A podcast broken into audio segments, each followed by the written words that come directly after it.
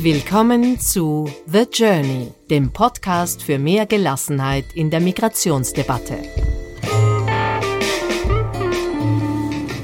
Mehr über uns unter thejourneystories.com. Herzlich willkommen.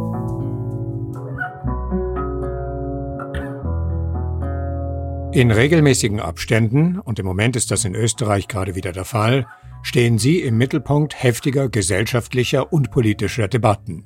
Die Zustände an den Brennpunktschulen, in denen einheimische Kinder und Jugendliche eine Nebenrolle spielen und muslimische Schüler den Ton angeben, heißt es. Mit allen Werte- und Kulturkonflikten, die sich daraus ergeben, nämlich massiven Verständigungsschwierigkeiten mit kaum deutsch sprechenden Schülern, Respektlosigkeit und einem oft fundamental religiös aufgeladenem Schulalltag. Die Auseinandersetzung darüber verläuft vorhersehbar eindimensional. Die einen beschweren den Untergang des christlichen Abendlands, für die anderen ist das nichts als rechte Panikmache. Damit sind wir beim Stichwort dieser Episode, dem Replay eines schon im letzten Juli geführten Gesprächs mit Ahmad Mansour. Er ist Geschäftsführer der Mansour-Initiative für Demokratieförderung und Extremismusprävention in Berlin. Sohn arabischer Israelis, der während seiner Schulzeit in Israel mit einem fundamentalistischen Imam in Kontakt kam und dadurch beinahe selbst zu einem Islamisten wurde. Ahmad Mansour weiß also genau, wovon er redet, wenn er heute mit Jugendlichen arbeitet, die Integrationsprobleme haben. Das alles steht in seinem Buch Klartext zur Integration gegen falsche Toleranz und Panikmache. Einerseits warnt er davor, dass Jugendliche mit Migrationshintergrund, denen es schwerfällt, sich zu integrieren oder denen die Integration schwer gemacht wird, den Einflüsterungen fundamentalistischer Imame von der Moschee nebenan erliegen können. Und die versprechen ihnen dann, bei uns bekommt ihr, was euch die Mehrheitsgesellschaft nicht zugesteht. Wir erkennen euch an, wir begegnen euch auf Augenhöhe. Demokratie ist nichts und religiöser Fundamentalismus alles. Dafür wird Mansour hauptsächlich aus dem linken Milieu als Panikmacher bezeichnet, während er gleichzeitig Applaus aus der rechten Ecke bekommt. Applaus, den er nicht einlädt, aber den er trotzdem erhält. Dazu kommen Drohungen, Verleumdungen und Beschimpfungen aus der eigenen Glaubensgemeinschaft, die ihn für seine deutlichen Aufforderungen zur Integrationsbereitschaft und seinen Lösungsvorschlägen stark kritisieren. Ich habe Ahmad Mansour am Rand einer Veranstaltung in Salzburg, in der es genau um diesen Themenkomplex ging, sprechen können. Seine Gefährdung ist augenfällig. Mansour reist mit Personenschützern an, sie begleiten ihn in den Veranstaltungssaal, sie sitzen um ihn herum, während er spricht, und sie nehmen ihn wieder in die Mitte, wenn er rausgeht und mit unbekanntem Ziel davongefahren wird. Dies und die unmittelbare Reaktion des Publikums auf seinen Vortrag, das alles war Teil unseres Gesprächs. Sie haben gesagt, die Debatte ist teilweise unsachlich. Die Debatte wird teilweise unsachlich geführt. Ähm, es gab einige Menschen hier in der Veranstaltung heute Abend, die Sie vielleicht als Alarmisten empfunden haben und andere, die gesagt haben, es kann nicht genug darüber geredet werden, welche Schwierigkeiten es gibt. Äh, fehlt die Sachlichkeit? Absolut. Und vor allem stört mich auch diese moralisierende Debatte, dass bestimmte Meinungen als unmoralisch, als unchristlich manchmal sogar abgestempelt werden und abgelehnt werden und vor allem diese ganz schnelle Zuordnung von Menschen in rechte Ecke, weil sie bestimmte Sachen kritisch äh, ansehen. Ich bin absolut überzeugt, wenn man Rechtsradikalismus bekämpfen will, muss man ihre Themen in der Mitte der Gesellschaft differenziert ansprechen. Und Differenzierung bedeutet, über die Chancen, aber auch über die Probleme und die Herausforderungen zu sprechen.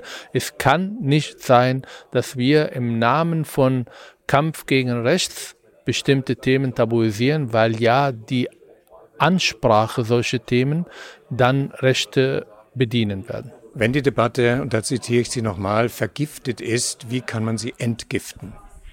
Ähm, dazu brauchen wir mutige Politiker, die in der Lage sind, die Sachlichkeit zu bewahren, auch in Zeiten, wo die Emotionalität vielleicht hochkocht, wo äh, äh, die Gesellschaft polarisiert ist. Dazu brauchen wir Experten, die in der Lage diese Differenzierung auch anzusprechen. Wir brauchen aus der eigenen Community Vorbilder, die auftreten und sagen, ich bin Moslem, ich bin Migrant, ich bin Asylsuchender und ich schätze Europa, ich schätze die Freiheit, ich bin für die Aufklärung, ich bin für die Demokratie und die Menschenrechte für Gleichberechtigung. Wenn wir diese Vielfalt, die wir tagtäglich in dieser Gesellschaft haben, auch sichtbar machen, werden die Menschen auf die Ränder, ob das Rechtsradikaler oder Linksradikaler, nicht mehr diese Diskussion für sich beanspruchen. Haben Sie mitunter das Gefühl, dass sehr viel aus politisch interessierter Sicht über die Problematik gesprochen wird und darauf vergessen wird, mit den Betroffenen zu reden, was Sie ja sehr stark tun? Ja, aber auch diese äh, über Probleme sprechen bleibt immer oberflächlich. Wir geben uns zufrieden in Deutschland seit drei Jahren mit dem Satz von Kanzlerin Merkel, wir schaffen das. Aber ich habe bis jetzt nicht die Frage äh, gehört, wie wir das schaffen, was für nationale Strategien, was für Konzepte wir brauchen, damit wir das schaffen. Ich höre immer wieder über Integration und die Menschen müssen sich integrieren. Aber was bedeutet das? Was bedeutet sich integrieren? Reicht die Sprache? Ähm, reicht Arbeit zu finden? und nicht kriminell zu werden? Oder müssen wir die Leute auch emotional erreichen, über ihre Ängste auch reden und mit denen natürlich auch reden? Wir brauchen beides. Wir brauchen Politik, die differenziert einfach die Schritte der Integration auch benennt und auch ähm, Möglichkeiten und Konzepte schafft für Integration. Und wir brauchen natürlich einen Dialog auf Augenhöhe mit den Menschen, die dazu gekommen sind. Das mache ich tagtäglich in meiner Arbeit. Vorträge zu halten ist so mein Nebenjob, aber ich bin tagtäglich in Schulen und versuche mit den Jugendlichen zu reden. Mir geht es darum, äh, auf Augenhöhe mit diesen Menschen zu sprechen, gewinnend zu arbeiten, um diese Menschen Alternativen zu zeigen, Denkanstöße zu geben und sie ernst zu nehmen in diese Prozesse der Integration oder Disintegration, die sie gerade durchmachen. Haben Sie nicht das Gefühl, dass abseits der auch ähm, um sich selbst kreisenden Berliner Bühne beispielsweise in den Kommunen, am Land, in Bayern, in Brandenburg, wo auch immer, ähm, da wo die Bürgermeister das Sagen haben, wo es eine intensive Auseinandersetzung mit dem Thema gibt, weil man ihm nicht entkommen kann, dass dort oft sehr gute Integrationsarbeit gemacht wird. Vor Ort definitiv, aber ich sehe das punktuell. Auch in Neukölln, auch in großen Städten in Deutschland und in Österreich sehe ich natürlich punktuell gute Projekte, die leider nicht die Öffentlichkeit bekommen, die sie verdient haben. Aber wir haben keine nationale Strategie, auch nicht in Neukölln, auch nicht in Berlin. Wir haben in Berlin Eliteschulen, wo die Kinder morgens mit Busse aus ganz Berlin gebracht werden, um die beste Bildung zu bekommen. Und wir haben leider eine Familienministerin, die sagt, ähm, Inklusion wird nicht funktionieren. Die Leute irgendwie von A nach B zu transportieren wird nicht funktionieren. Und deshalb entstehen Schulen mit 99 Prozent Menschen mit Migrationshintergrund, die in ihrem Leben nie einen Deutscher kennenlernen werden. Und andere Schulen, wo die Elite sozusagen, die Weiße unter sich bleiben, die beste Bildung genießen und die anderen nicht. Diese Zustände genau sind die Zustände, die dann Integration nicht fordern, sondern verhindern. Drei Punkte sind Ihnen wichtig. Und das eine ist, Sie sagen, dass die Herkunft von Moslems ähm, stark geprägt, religiös geprägt, oft zu einer gewissen Form von Unmündigkeit führt, zu einer Dominanz der Religion in Bezug auf sämtliche praktische Lebensfragen. Was kann ich tun? Was darf ich nicht tun? Was muss ich bleiben lassen? Wie habe ich mich zu verhalten? Und daraus leiten Sie ab, die Menschen müssen mündiger werden. Und was können Sie dazu beitragen? Nicht nur ich, sondern die ganze Gesellschaft. Ich rede hier nicht von Muslimen, sondern ich rede von Muslimen mit bestimmten Islamverständnis, der Menschen unmündig macht. Ich habe vor eine Woche auf meine Facebook geschrieben, dass ich Muslim bin, aber nicht an einen zornigen, rachsuchtigen Gott glaube. Ich bin Muslim, aber nicht an die Hölle glaube.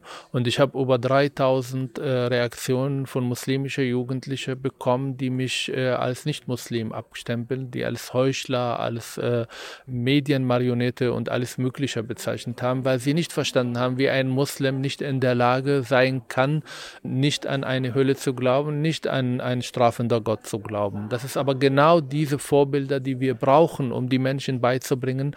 Es gibt auch Alternativen. Nicht das, was der Imam von nebenan erzählt, ist die absolute Wahrheit, sondern es gibt keine absolute Wahrheit, sondern bildet euch euer eigener Islam, die ihr braucht, ähm, die zu euch passt, der äh, eurer Persönlichkeit entspricht und nur dann konntet ihr auch Frieden in der Religion finden. Wir müssen da gehen, wo die Jugendlichen sind. Und die sind natürlich in den Schulen. Und es gibt natürlich gute Projekte und gute Vorbilder.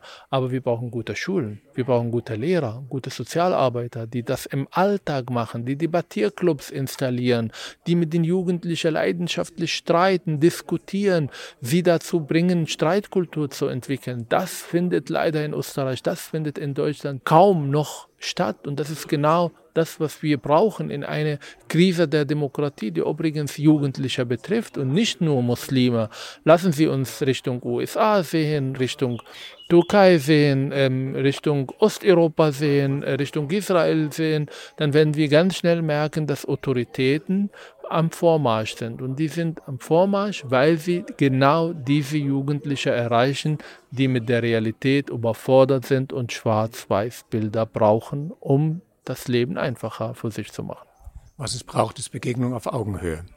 Absolut. Begegnung auf Augenhöhe, Mündigkeit machen, die Jugendliche stärker zu machen, kritische Fragen zu stellen, zu hinterfragen, ihre eigene Meinung zu bilden. Ihre eigene Biografie spielt eine große Rolle. Sie haben bei der heutigen Diskussionsveranstaltung erzählt, dass Sie selber in einer Situation waren nach der Ankunft in Deutschland, in der Sie sich unangesprochen gefühlt haben, in der Ihnen niemand auf Augenhöhe begegnet ist, in der allerdings auch Sie niemandem auf Augenhöhe begegnet sind, auch nicht begegnen konnten und äh, es nur ein Schritt in die andere Richtung hätte geben können. Und dann würden wir heute hier nicht miteinander stehen, weil Sie einer derjenigen wären, über die wir jetzt gerade sprechen.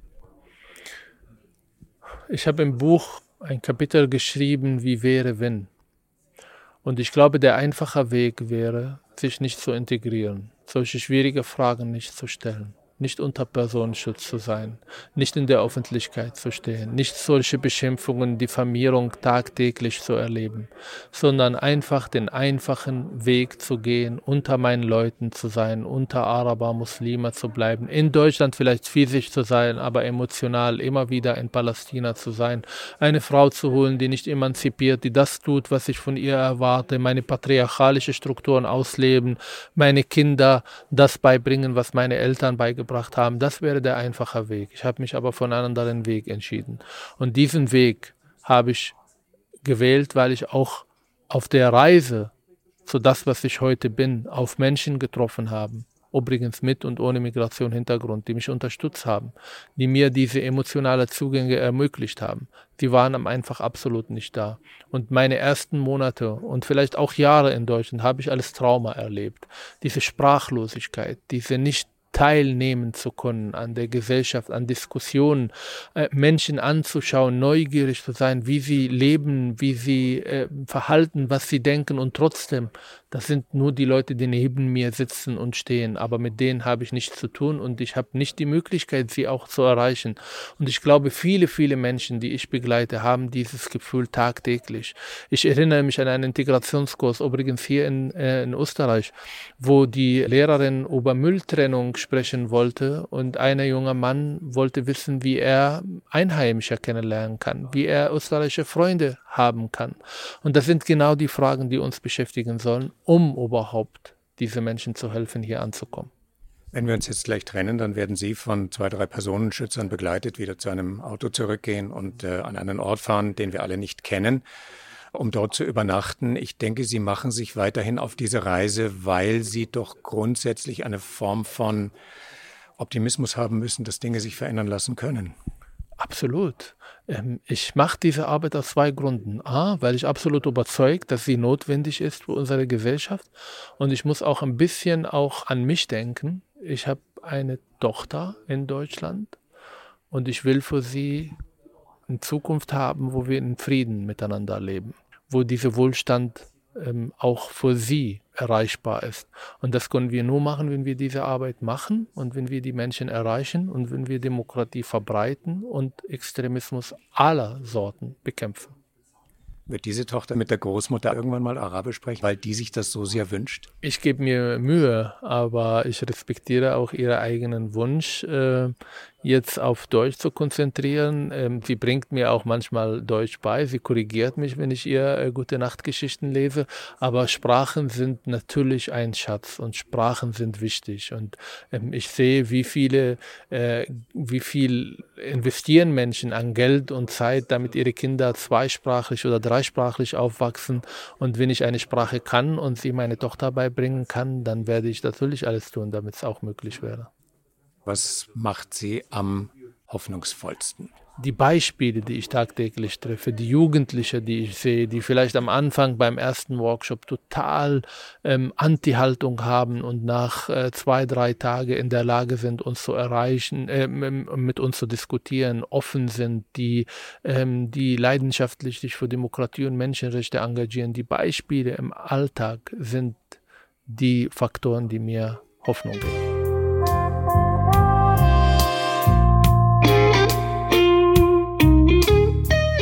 Einfache Antworten auf komplexe gesellschaftliche Fragen, wenn es darum geht, passt zwischen Populisten und Islamisten kaum ein Blatt Papier. Verunsicherte Menschen sind gerne bereit, ihren Einflüsterern Glauben zu schenken. Heute geht es hier um Jugendliche auf der schwierigen Suche nach ihrer Identität. Sie abzuholen oder notfalls auch zurückzuholen, ist das Ziel vieler Projekte. Und eines davon möchte ich euch noch vorstellen. Assalamu alaikum wa rahmatullahi wa barakatuh. Ich bin Jamal Al-Khatib. Ich war ein Krimineller und habe Leute geschlagen. Ich war bereit, für eine Gruppe in den Krieg zu ziehen. Ich schreibe Texte, um mit dem, was in meinem Leben ist, klarzukommen. Krieg, Rassismus, Gewalt. Es ist meine Art, damit umzugehen und diese Dinge zu verarbeiten. Es ist mein Dschihad an Nafs. Das ist die Introsequenz von Jamal Al-Khatib, Mein Weg einem Online-Projekt, das islamistischer Propaganda mit alternativen Erzählungen begegnet, etwa von jugendlichen Aussteigern aus der dschihadistischen Szene, Peer-to-Peer, -peer, mit einem fiktiven Helden, eben Jamal al-Khatib, aber die Geschichten haben alle einen realen Hintergrund. Heute möchte ich mit euch über Politik reden. Früher war ich nicht sehr interessiert an Politik. In der Schule haben wir gelernt, dass in Europa Demokratie ist. Mich hat das gar nicht wirklich interessiert, schon gar nicht die Parteien und Gesetze und so weiter. Als ich in die extremistische Szene gekommen bin, war das auf einmal wieder ein Thema. Zu der Zeit war gerade Wahlkampf und manche haben überlegt, wählen zu gehen. Die älteren Brüder haben gesagt, jeder, der wählen geht, bricht damit den Tauhid. Sie hatten eine klare Vorstellung und haben uns das genau beschrieben. Demokratie heißt Volksherrschaft. Das heißt, dass das Volk anstelle von Gott herrscht, indem sich der Mensch durch die Demokratie seine eigenen Gesetze macht stellt er sich an die Stelle von Gott. Sie haben gesagt, Demokratie ist eine falsche Gottheit. Und wenn du wählen gehst, glaubst du an diese falsche Gottheit. Somit begehst du Schirk und verletzt das Prinzip des Tawhid, weil du Gott etwas beigesellst. Ich habe viel Ungerechtigkeit gesehen. Dies ist ein Projekt des Deutschen Vereins für Gewalt- und Extremismusprävention, der Jamal Al-Khatibs Geschichten in Zusammenarbeit mit der Bundeszentrale für politische Bildung in den sozialen Medien in mehreren Staffeln erzählt. In der Folge, die ihr gerade hört, wird Jamal wegen Körperverletzung vor Gericht gestellt. Aber steh ja nicht im Gerichtssaal für den Richter auf. Sag ihm, dass du die Gesetzgebung nicht anerkennst. Am besten, du schreist das laut im Gerichtssaal. Ich habe gesagt, Bruder, wenn ich nicht aufstehe. Der Druck, den die demokratieverachtenden falschen Brüder auf Jamal ausüben, ist gewaltig. Ansonsten zeigst du dem Richter Respekt. Und der Richter ist ein Tahut, weil er nicht die Gesetze befolgt, die von Gott befohlen wurden. Außerdem erkennst du, wenn du aufstehst, das Urteil an. Und damit hast du dann die Gesetzgebung der Demokratie einer falschen Gottheit angenommen. Du begehst Schirk und wirst selbst zum Muschrik, zu einem Götzendiener. Dann bist du kein Muslim mehr und kommst wie immer in die Hölle. Und tatsächlich, Jamal weigert sich, der Aufforderung des Richters Folge zu leisten, aufzustehen, aber gleichzeitig beginnen Zweifel an ihm zu nagen. Er beginnt sich mit den Prinzipien des Islam auseinanderzusetzen, er beginnt den Koran zu studieren und stellt fest, dass vieles von dem, was ihm da eingeflüstert wurde, dort so nicht drinsteht.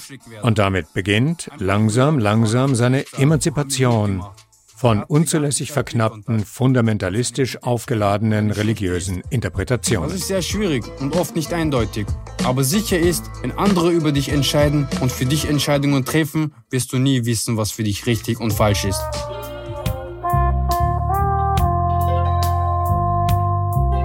Jamal al-Khatib, ein spannendes Online-Projekt, das muslimische Jugendliche dort abholt, wo es weh tut, wo die Kontroversen zu Hause sind, begleitet durch Offline-Workshops in der Bewährungshilfe, der offenen Jugendarbeit oder in Schulen. Ein wichtiges Projekt. In den Notizen zur Episode findet ihr, wenn ihr mehr darüber erfahren wollt, alle Links dazu. Das war's für heute. Die Musik war der 128 Tiger Swing Groove von Javelinas, Breath Deep, Breath Clear von Chwan D, Who featuring Javelinas und Keep on Fighting bei Texas Radiofish. Bis bald! The Journey, der Podcast für mehr Gelassenheit in der Migrationsdebatte.